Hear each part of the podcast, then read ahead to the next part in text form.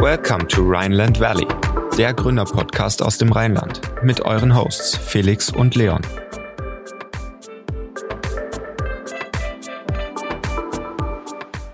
Herzlich willkommen zur neunten Folge Rheinland Valley, dem Gründerpodcast aus dem Rheinland. Heute unser Gast Daniel Deutsch, einer der Mitgründer von Hey Data. Daniel hat einen sehr interessanten Werdegang hingelegt, hat vor Hey Data auch schon einmal gegründet, hat sich danach entschieden, doch nochmal in die Corporate Welt zu wechseln für einige Jahre um dann nochmal voll durchzustarten mit seinem jetzigen Startup Hey Data. Das Geschäftsmodell ist auch super interessant und wie alles zustande kam, berichtet er uns jetzt im Podcast. Let's go!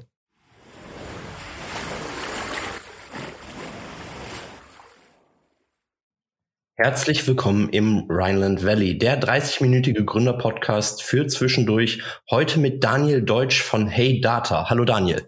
Hi. Wir starten auch direkt rein, machen erstmal so eine kleine Vorstellungsrunde.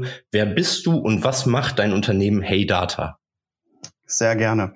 Ähm, Daniel, mein Name. Ähm, ich habe BWL studiert an der WHU und äh, habe da den Bachelor und Master gemacht. Und genau, dann hatte ich ein paar Stationen in meinem Lebenslauf, worüber wir ja gleich noch reden werden.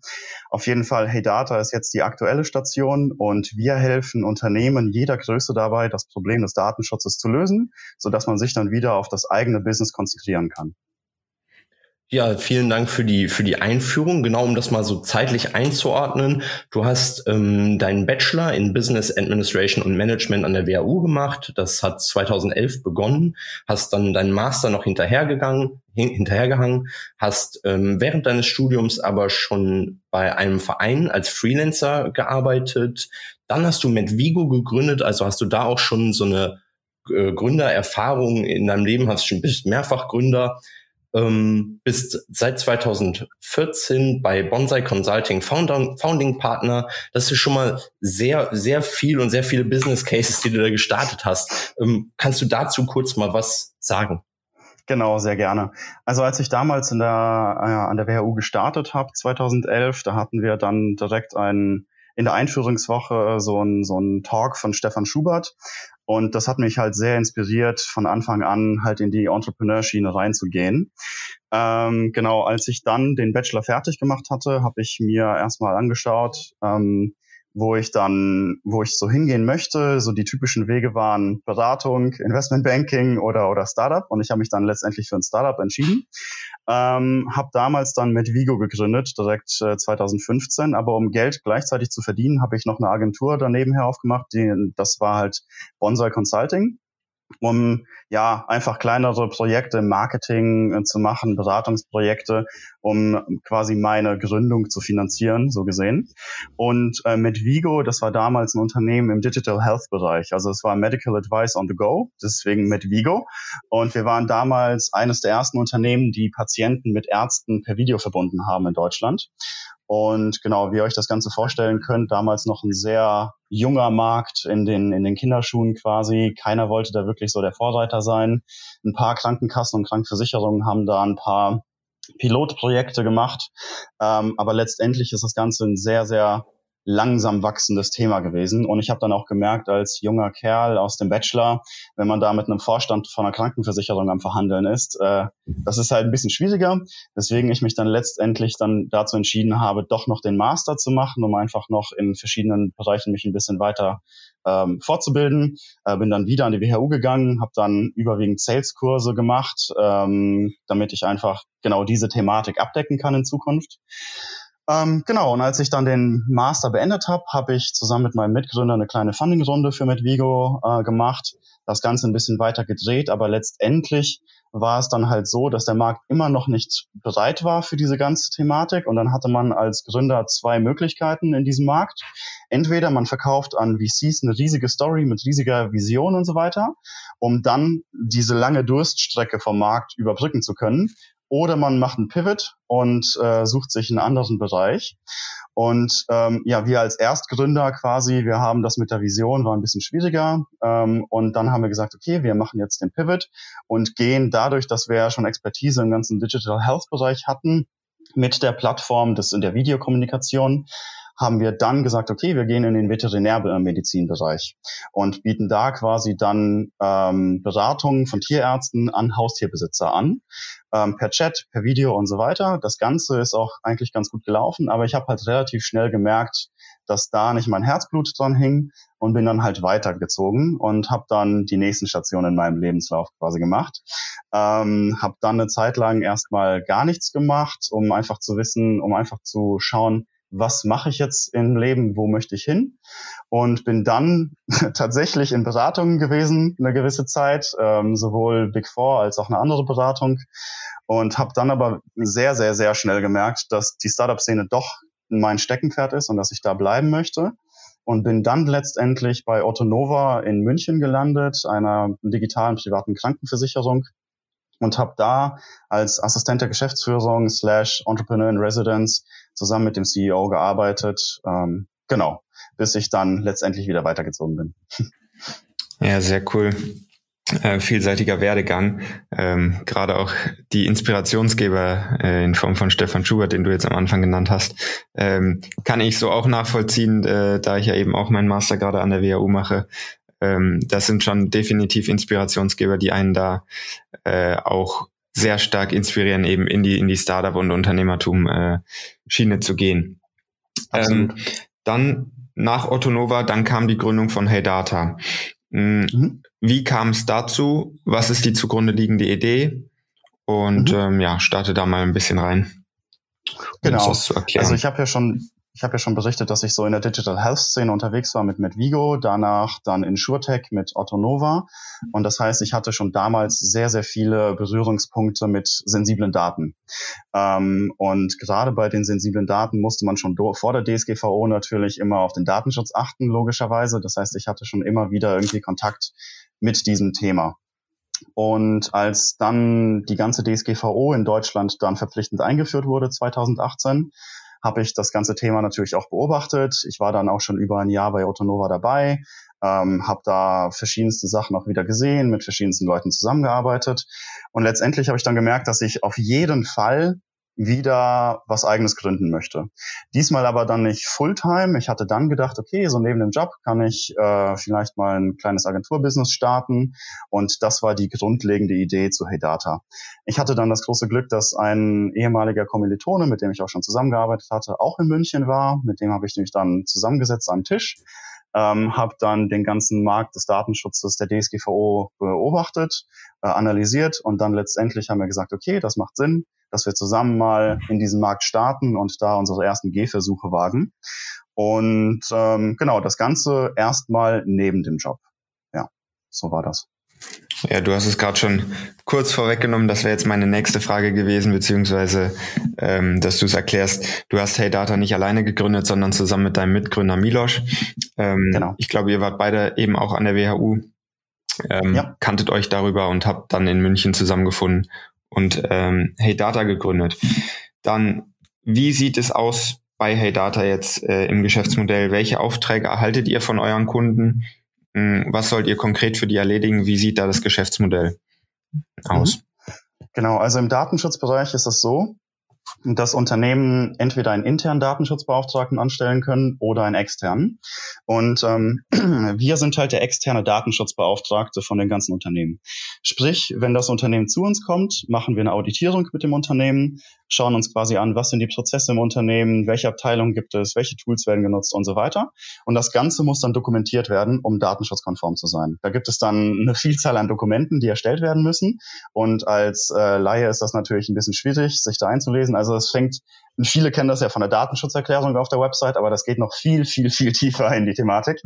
Ähm, genau, die Datenschutzerklärung ist halt eher nur so das äußere, die äußere Datenschutzthematik und äh, der interne Datenschutz ist dann nochmal viel, viel weitgreifender. Und äh, was wir machen, ist quasi die Auditierung mit dem Unternehmen und wir stellen dann die ganzen Dokumentationen und äh, sind stetige Ansprechpartner. Also immer wenn was Neues passieren sollte im Unternehmen, ein neuer Mitarbeiter kommt, der muss geschult werden, ein neues Tool wird genutzt, man wechselt zum Beispiel das CRM-System, man geht von irgendwie HubSpot auf, auf Pipedrive oder Salesforce oder so weiter. Das sind sogenannte Auftragsverarbeiter und mit diesen Tools muss man Auftragsverarbeitungsverträge schließen, damit man wieder datenschutzkonform ist. Und man darf auch nicht alle einsetzen, weil US-Unternehmen, also der, die Übertragung der Daten in die USA ist halt auch ein bisschen schwieriger. Und äh, bei diesen ganzen Thematiken, gerade bei Startups könnt ihr euch das ja vorstellen, da wird immer mal wieder was Neues ausprobiert, immer mal wieder ein neues Tool. Es kommen andauernd neue Mitarbeiter hinzu und gehen wieder. Das heißt, da ist ziemlich viel zu tun. Und wir sind dann halt der stetige Ansprechpartner, also der ausgelagerte Arm des Datenschutzes, die gute Seele quasi. Man kann uns immer eine Frage stellen und wir beantworten die dann halt immer möglichst schnell und finden dann eine Lösung fürs Unternehmen. Ja, super interessant. Da können wir, glaube ich, auch aus eigener Erfahrung sprechen jetzt, weil wir selber ja Startup-Gründer sind. Das ist uns ein bisschen selber widerfahren und ähm, das ist äh, eine sehr komplizierte mhm. Branche. Ähm, jetzt nochmal mm, zu der Aufgabe als externer Datenschutzbeauftragter. Warum ist es generell sinnvoller, die Aufgaben eines Datenschutzbeauftragten extern abzugeben und äh, welchen Vorteil liefert das? Genau. Also im internen Bereich gibt es viele Personen, die überhaupt nicht der Datenschutzbeauftragte sein dürfen. Das ist zum Beispiel der Geschäftsführer. Viele Unternehmen wissen das aber nicht, nehmen dann den Geschäftsführer, der sagt sich halt, okay, ich kenne eh die ganzen Prozesse im Unternehmen so einigermaßen, dann bin ich halt der Datenschutzbeauftragte, aber das ist schon mal nicht rechtens. Ähm, bei anderen Mitarbeitern ist es dann so, bevor die Datenschutzbeauftragter werden intern, müssen die natürlich auch gewisse Schulungen durchlaufen. Das heißt, ein wesentlicher Teil der Arbeitszeit geht für Schulungen drauf und meistens hat man ja in einer gewissen Größe keinen Fulltime-Datenschutzbeauftragten, sondern irgendein Mitarbeiter macht das so nebenher. Das sehen wir halt immer mal wieder, dass da intern einer bestellt wurde. Der hat aber wirklich eigentlich keine Zeit, um sich damit zu befassen. Und dann sind natürlich überall offene Flanken, die potenziell Gefahren bergen für das Unternehmen. Das heißt, selbst wenn die interne haben, früher oder später kommen die dann trotzdem zu uns. Also wir führen da andauernd irgendwelche Gespräche mit internen Datenschutzbeauftragten, die diese Thematik einfach auf dem Tisch haben, aber ganz offen zugeben, dass sie keine Ahnung haben und auch diese Thematik, dass sie einfach auch keine Zeit dafür haben. Plus im Datenschutzbereich ändert sich andauernd wieder irgendwas. Also es ist ein sehr, sehr junges Gebiet, muss man dazu sagen. Und äh, dementsprechend werden da immer neue Regularien, für, äh, also äh, es gibt immer wieder Änderungen in diesem Bereich und das Unternehmen muss sich darauf natürlich anpassen. Und wenn der Datenschutzbeauftragte jetzt vor einem Jahr eine Schulung gemacht hat und dann nebenher eigentlich einen anderen Job macht, dann kriegt er das natürlich nicht mit, was dann wiederum zu ja, offenen Flanken führt. Genau.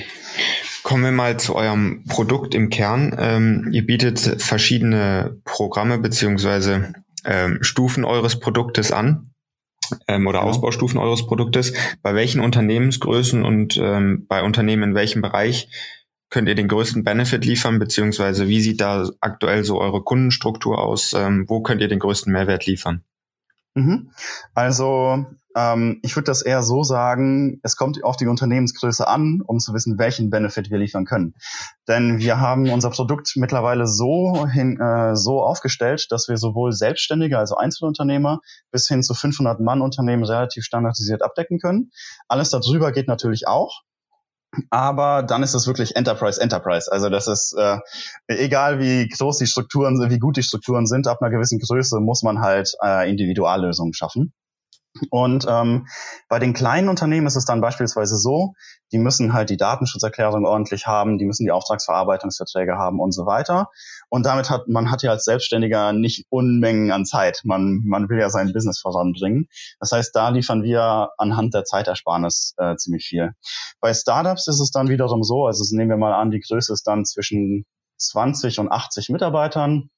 Da ist natürlich eine super krasse Fluktuation. Viele Leute sind in einzelnen Bereichen. Das heißt, man weiß dann nicht mehr wirklich, gibt es, werden, welche Tools werden da eingesetzt, welche Tools werden da eingesetzt. Das heißt, da sind wir quasi die Anlaufstelle ähm, in, in dem Portal, dass wir den, den Kunden zur Verfügung stellen und wir sind dann äh, der Ansprechpartner, der dann quasi sagt, ja, ihr dürft diese Tools machen und wir sind so eine Art Dokumentation aller, aller Abteilungen. Also dann äh, egal was im Unternehmen passiert, die sind immer datenschutztechnisch gut aufgestellt mit uns. Ähm, das ist, äh, das ist da der größte Benefit, würde ich sagen. Und generell einfach die Schnelligkeit, mit der wir Sachen umsetzen, ähm, da kann uns keiner matchen. Ähm, und das ist gerade im Startup-Bereich, das haben wir häufig mitbekommen. Also 2018, als die ganze Thematik halt eingeführt wurde, sind viele Unternehmen auf den erstbesten Datenschutzbeauftragten gesprungen, weil die einfach irgendeinen wollten und die Panik war groß und so weiter. Und jetzt haben wir immer mehr Wechselkunden, weil wir halt äh, merken, die wollen halt einen schnellen Ansprechpartner. Wenn die eine Frage stellen, gerade in einem Startup, da ist da ist Schnelligkeit essentiell. Und wenn man dann irgendwie sechs Wochen auf eine Antwort wartet, dann mhm. äh, ja, kann das Funding schon zu Ende sein beispielsweise. Ähm, das heißt, man muss halt schnell agieren und äh, darauf haben wir uns angepasst und so sind unsere Pakete auch strukturiert. Also selbst in dem kleinsten Paket sind wir immer noch sehr, sehr, sehr, sehr, sehr schnell. Mhm. Wie grenzt ihr euch von anderen Anbietern? Du hast das gerade schon ein bisschen beleuchtet. Ihr seid, ihr seid super flott unterwegs. Mhm. Wie grenzt ihr euch darüber hinaus von anderen Anbietern an? Was ist so euer USP? Was würdest du da sagen? Mhm. Ähm, jetzt im Vergleich zu anderen Anbietern wie zum Beispiel ActiveMind oder DataGuard? Mhm.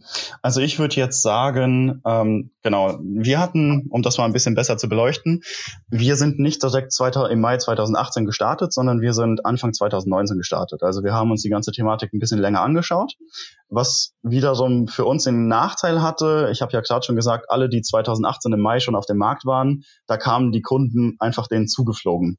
Das heißt, die haben super schnell große Strukturen aufgebaut, die haben sich einen großen Kundenstamm aufgebaut, aber die konnten ihre Lösung nicht standardisieren. Das heißt, die haben den ganzen den ganzen Workload damit bewältigt, dass die viel Personal eingestellt haben.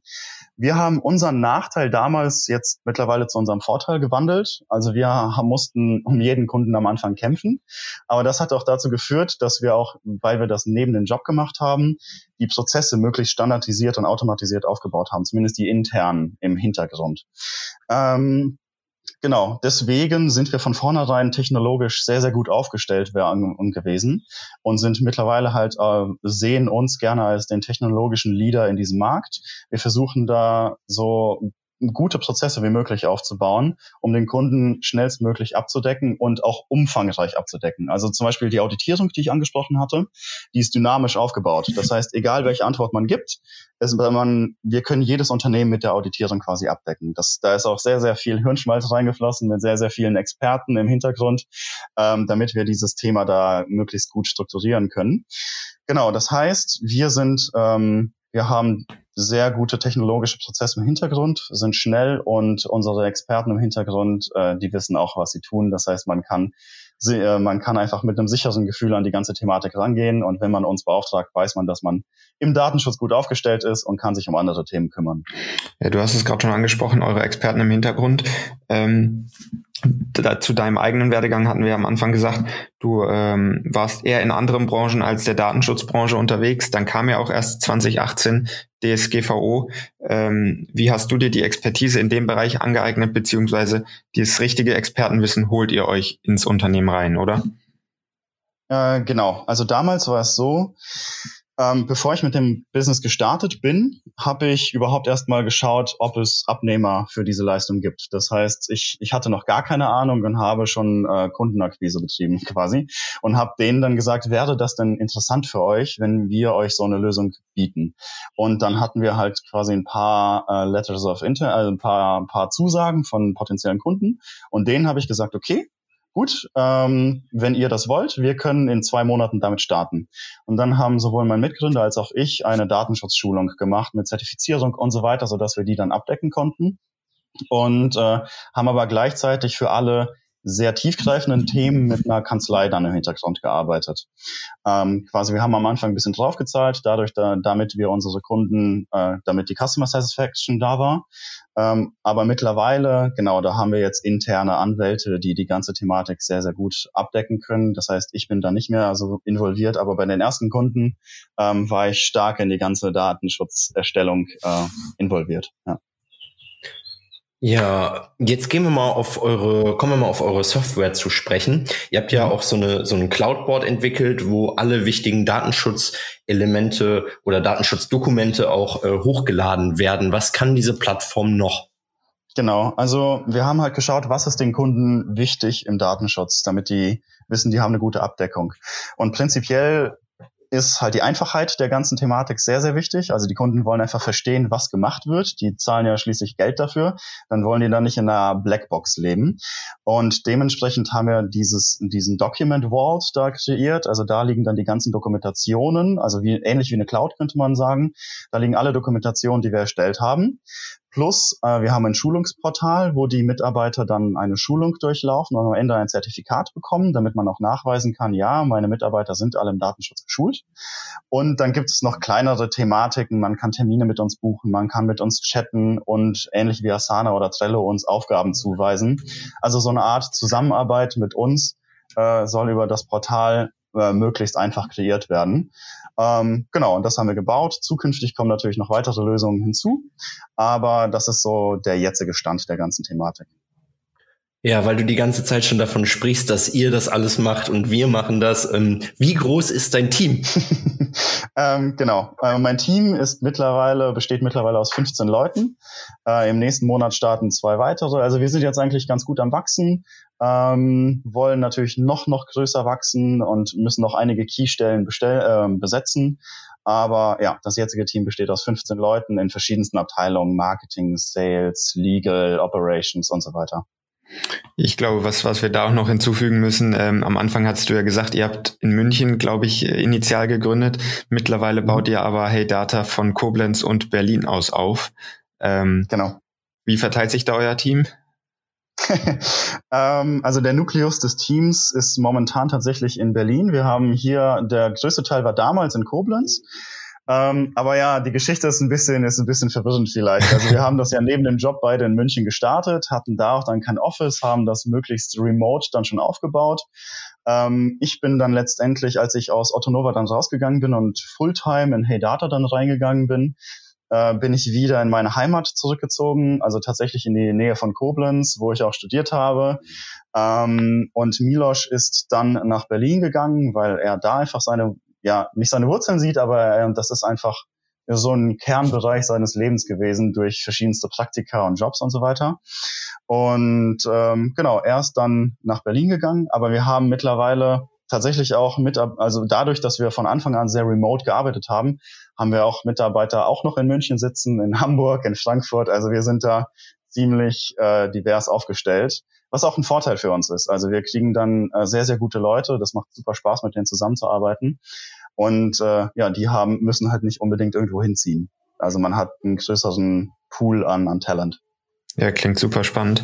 Irgendwie auch ein bisschen innovativ. Und ich glaube, wenn die Infrastruktur äh, oder auch das Geschäftsmodell das hergibt, äh, das so aufbauen zu können, dann äh, ist da super Potenzial.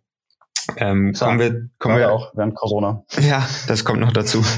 ja. kommen, wir, kommen wir zum nächsten Schritt. Ähm, eure Projekte für die Zukunft. Ihr wurdet just letzte Woche äh, im X-Deck Accelerator ähm, aufgenommen. Das ist das Accelerator-Programm von den Fondaufgründern, äh, initial, glaube ich, aufgesetzt. Ähm, was sind da die Projekte für die Zukunft? Was wollt ihr im Accelerator erreichen? Wie geht's weiter? Mhm. Also wir sind ja als, als Datenschutzagentur quasi gestartet, haben mittlerweile unser Businessmodell zu Datenschutz as a Service äh, umgewandelt. Ähm, sprich, bei uns kann man schnell diese ganze Thematik halt lösen, aber mit, wir sind immer noch ein Hybrid aus Human und Technology. Also die ganzen Anfragen werden natürlich von unseren Anwälten beantwortet, logischerweise.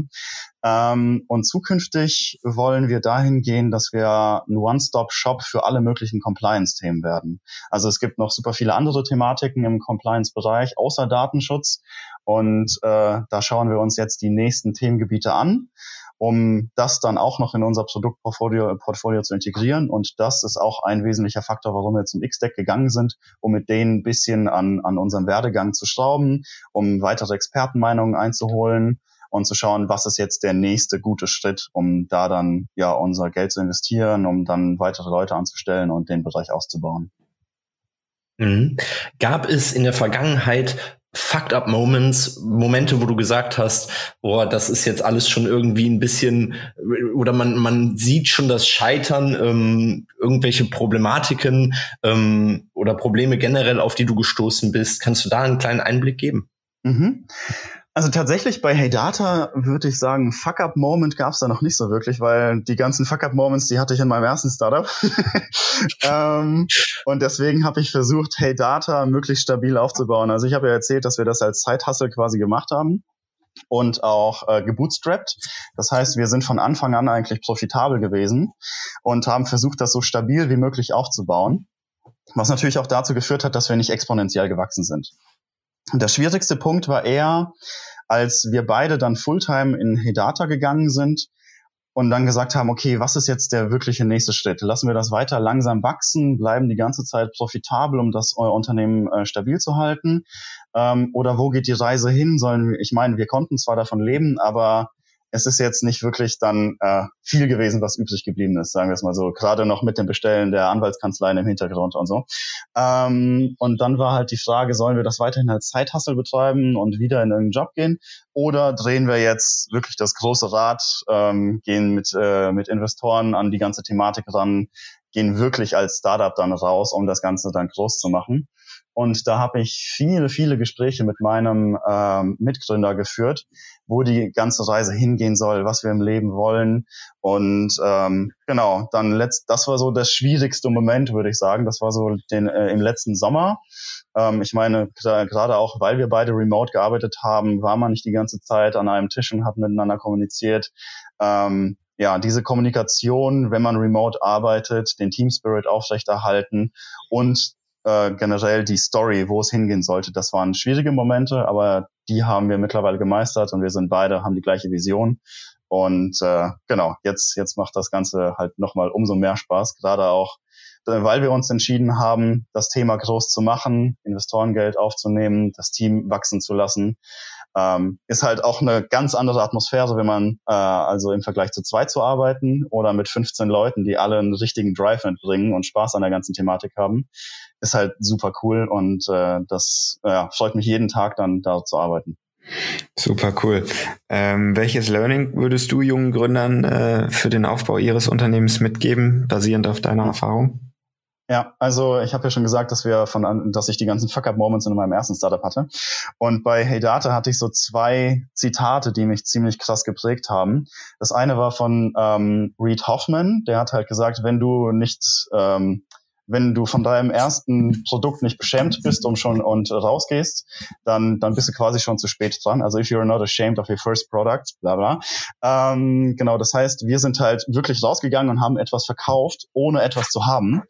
Ähm, wir wollten halt einfach wissen, gibt es da jemanden? Weil viele Erstgründer machen den Fehler, die bauen jahrelang an einem Produkt gehen dann raus und sagen sich, ja, mein Produkt ist so cool, die Leute, die kommen von alleine, aber das ist halt Schwachsinn.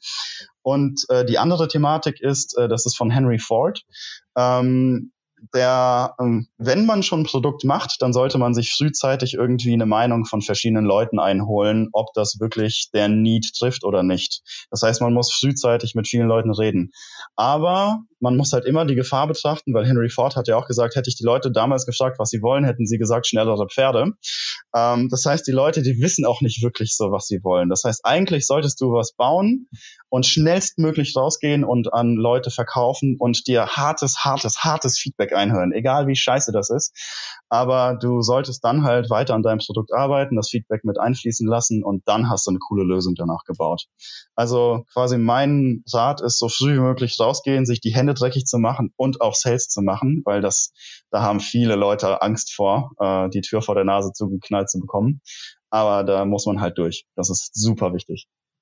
Genau, und das ist, glaube ich, auch so ein von, von der Grundidee, der Geschäftsidee, da ist, glaube ich, bei den wenigsten Startups noch das, was ursprünglich eigentlich geplant war, noch vorhanden. Das ist ein ständiger Wandel der, der Geschäftsidee. Und ich glaube, darauf muss man sich als Gründer auch einstellen, dass es sehr wahrscheinlich nicht bei der Ursprungsidee bleibt.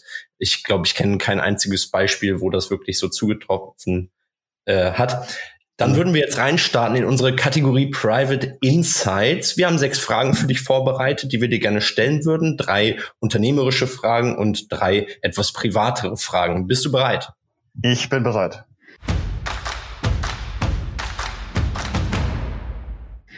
Dann starten wir mal rein. Equity oder Investor Funds zum Unternehmensaufbau? Mittlerweile würde ich sagen Investor Funds. Deine geschäftlichen Entscheidungen triffst du lieber mit dem Bauch oder mit dem Kopf? Erst der Bauch und dann entscheidet der Kopf danach. Sehr gut. Welches ist deine Hauptinformationsquelle, um dir Wissen anzueignen? Mittlerweile mein Netzwerk. Ja, dann kommen wir jetzt zu den etwas ähm, privateren Fragen. Deine Lieblings-Social-Media-Plattform?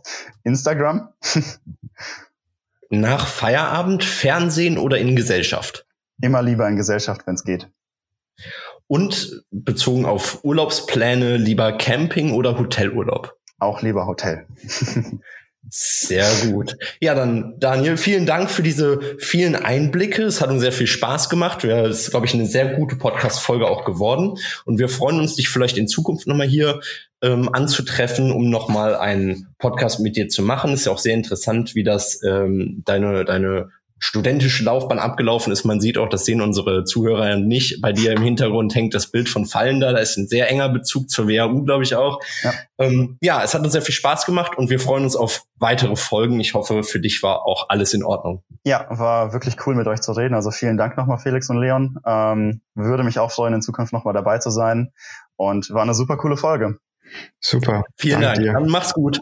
Ja, ihr auch. Bis dann. Ciao.